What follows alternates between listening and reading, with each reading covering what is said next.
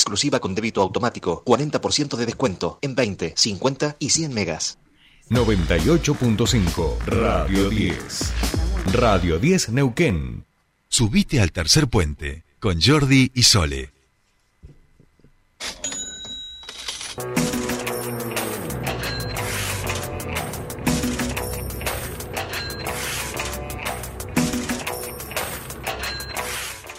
Bien, continuamos con más tercer puente, último bloque y ahora, como cada jueves, nos toca hablar de la economía, la economía de la santa economía de nuestro país, que nos tiene acostumbrados a eh, lo sorpresivo, a estar a, los altos y tener muchísimos, muchísimos obstáculos. Esta semana hemos tenido amagues de, de cambio en los planes de lo que había prometido nuestro flamante ministro de Economía, luego de su vuelta por la gira en los Estados Unidos, pago del FMI. Bueno, ¿cómo sigue el plan Massa? Y eso lo vamos a hablar con Fernando Spoliaki, que ya está con nosotros. ¿Cómo va? ¿Qué tal, Sole, Jordi? Buen día para ustedes y la audiencia. Muy bien. Muy bien, bueno, eh, hemos tenido algunas novedades, algunos amagues en cambio de información. Hasta hace unos días de Massa era el traidor, nos había engañado, había mentido, ahora no. Eh, ya le pagamos al FMI el primer pago. Bueno, hemos tenido algunas novedades, ¿no? Sí, a ver, obviamente Massa ha hecho anuncios eh, y aparte de Massa hay otros actores de la economía de la Argentina, ¿no? El Banco Central claramente es uno, AFIP es otro, es decir, hay distintos organismos que deberían actuar coordinadamente, eh, que si bien no hay una dependencia directa del Ministerio de Economía, porque el Banco Central tiene su propia autonomía, pero deberían tener acciones coordinadas, concertadas, porque si no pasa lo que pasó hace algunos días atrás con el famoso dólar soja. Vieron que a los sojeros, al complejo sojero, les dieron de acá al 30 de septiembre un dólar especial desdoblado, digamos, de 200 pesos.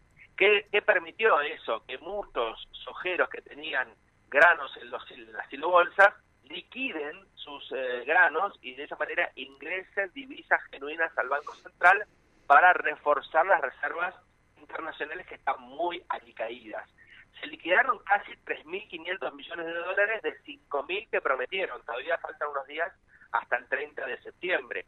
Pero en el medio sale el Banco Central con una resolución, una comunicación, diciendo de que quienes adhirieron a ese dólar soja de 200 pesos no iban a poder acceder al mercado del dólar financiero, es decir, el, el dólar MEP o el dólar contado con liqui es muy utilizado en esos sectores, ¿no es cierto? Porque esta forma de hacerse dólares sin ningún tipo de cupo ni de restricción. Obviamente eso generó mucho ruido porque le dijeron a Massa, pero escuchame, eso no nos dijiste. Cuando nos viniste a proponer que liquidemos los granos con un dólar de 200, que era muy beneficioso para el sector porque era casi sacarle las retenciones, dejarle las retenciones en cero, cuando son del 33%, no nos dijiste que después no íbamos a poder acceder al dólar financiero para nosotros hacernos de dólares sin ningún tipo de limitación.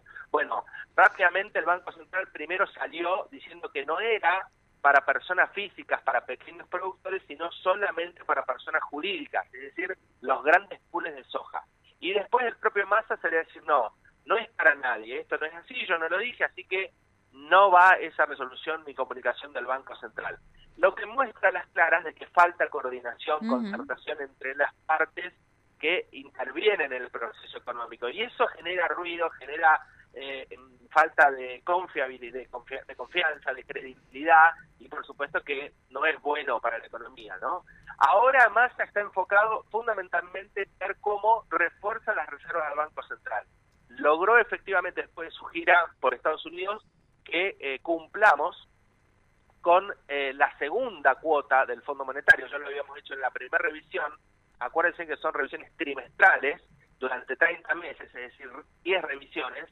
La primera la habíamos pasado, la segunda la pasamos ahora. ¿Y qué significa pasar la revisión? Que hicimos los deberes, básicamente un ajuste desde el punto de vista fiscal, y que el, el Fondo Monetario nos presta dólares, pero para prestar, para devolverle a ellos. Una cosa rarísima, pero es así. Ellos dicen, bueno, cumplieron buenísimo, ahora les voy a dar los dólares y con esos mismos dólares me pagan a mí. Así es el acuerdo. ¿eh? Una cosa media sui generis. Pero así funciona.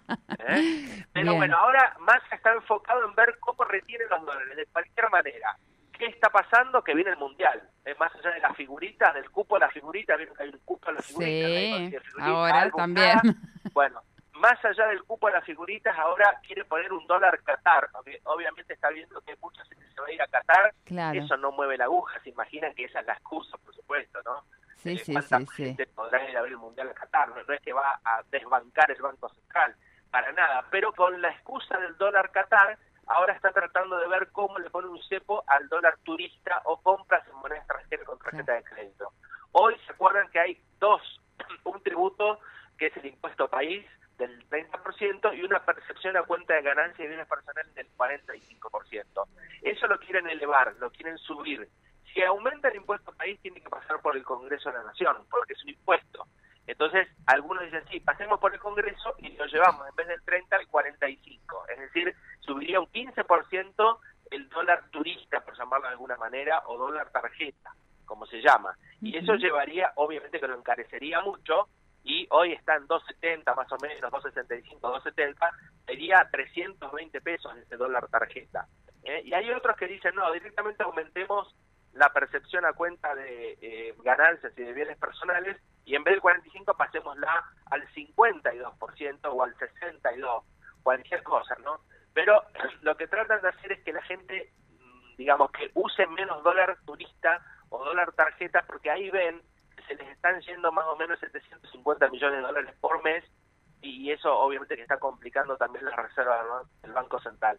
Aun cuando, después de la pandemia, de lo, de lo peor de la pandemia, Argentina está recibiendo mucho turismo extranjero porque es un país barato. Claro, claro. con euros es baratísimo. Pero como hay un mercado desdoblado, el turista directamente va a una cueva y lo cambia al blue, ¿no? No pasa por el circuito Por el- formal. claro. Entonces, el Banco Central no se hace de los dólares de los turistas extranjeros porque la gente va a ver un arbolito, esas cosas que son ilegales, pero obviamente le conviene más. Entonces, eh, no pasa por el circuito formal y eso genera un desbalance entre los dólares que salen de argentinos y argentinas que viajan al exterior y los dólares que ingresan de los turistas que vienen a nuestro país. Eso es una de las dificultades que se generan cuando hay distintos tipos de cambio. Está el dólar oficial, está el dólar soja, ahora va a estar el dólar tarjeta más elevado. Bueno, se va complicando cada vez más. En algún momento seguramente que volveremos al tipo de cambio unificado. La discusión es a qué valor, porque por supuesto 150 pesos como está hoy el oficial ya prácticamente no existe, ¿no? Nadie accede a ese dólar. Eh, el otro camino es el, de- el del desdoblamiento oficial, que Massa diga, bueno, listo, hay un dólar para esto, un dólar para esto, un dólar para esto, y siga incorporando distintos tipos de cambio. Pero eso es medio una cosa de loco, no hay ningún país en el mundo que tenga tantos tipos de cambio, ¿no?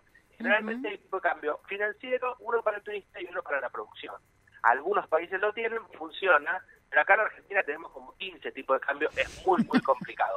Pero en definitiva, más a lo que va a querer ahora es reforzar las reservas del Banco Central, apretar más el cepo para que los dólares no se vayan, y ha visto en el dólar Qatar, por decirlo de alguna manera, una oportunidad como para establecer nuevos eh, nuevas restricciones, nuevos cepos al acceso al dólar. Y después está muy entusiasmado con un anticipo extraordinario de ganancias para algunas empresas Claro, claro. dice que va a recaudar, perdón, 250 mil millones de pesos de 1.900 empresas, las más grandes, las que ganaron durante el año 2021 más de 300 millones de pesos. Dice, bueno, acá hay algunas empresas que ganaron mucho, hay que cobrarles un anticipo extraordinario de ganancias y con eso dice que va a recaudar 250 mil millones de pesos. Son los dos objetivos que tiene por delante Massa, eh, por lo menos en, en lo inmediato, ¿no? Después tendrá muchos más.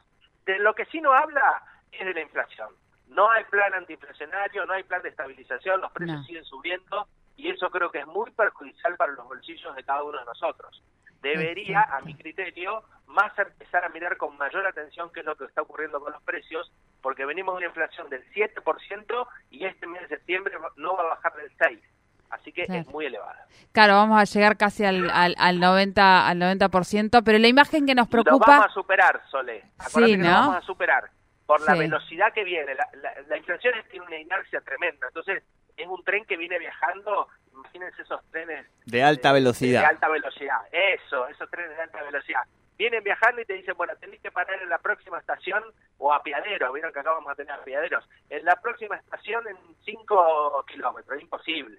Claro. No, hay, no hay forma. No hay forma. Entonces, bueno, eh, eso va, va a superar seguramente el 90% este año de inflación. Bien, pero la imagen que nos preocupa es los kiosqueros, ¿no? Los kiosqueros pidiendo por las figuritas, Y perdón, pero es, horas, es- ¿vieron que estuvieron dos horas?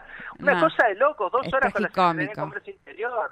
es tragicómico, es tragicómico porque Parecía todo este que- panorama complejo, pero nos preocupan los, perdón, la venta de figuritas, todo bien con los fanáticos, pero bueno. Bien, Sí, ponele que sea un tema, pero no, no es para que la prensa no. esté, viste, con temas No. y lo a publicidad y se saquen fotos. Están muy insensibles Spoliansky y Brita Sí, Paja, bueno. les No, quiero no, decir. Eh, Más de Spoliansky que tiene dígaselo cuatro... al bolsillo de los trabajadores y Está- está trabajadoras. bien que vos a- Recorro todos los kioscos. Claro, vos a los perris no le de comprás, la ¿eh? Sole a los perris no les compra este figuritas, pero vos que, No, que sos padre, me imagino, ¿sabes? no, tal cual, tal cual. Fer, querido, terrible. te agradecemos mucho como siempre y un gran abrazo y buena semana para ti. Gracias, igualmente para ustedes. Bien, Bien. aquí con Fernando Spoliansky, todo lo que tiene que ver con la macro, con todo lo que acontece en relación a lo que va llevando adelante, por supuesto, el ministro de Economía Massa y, por supuesto, el gran tema de agenda, eh, las figuritas y la reunión allí con, con Panini y los Por kiosqueros. favor. Nosotros nos hemos pasado, pero estamos haciéndole aquí el, el aguante un poquito también al toro, porque estamos con una situación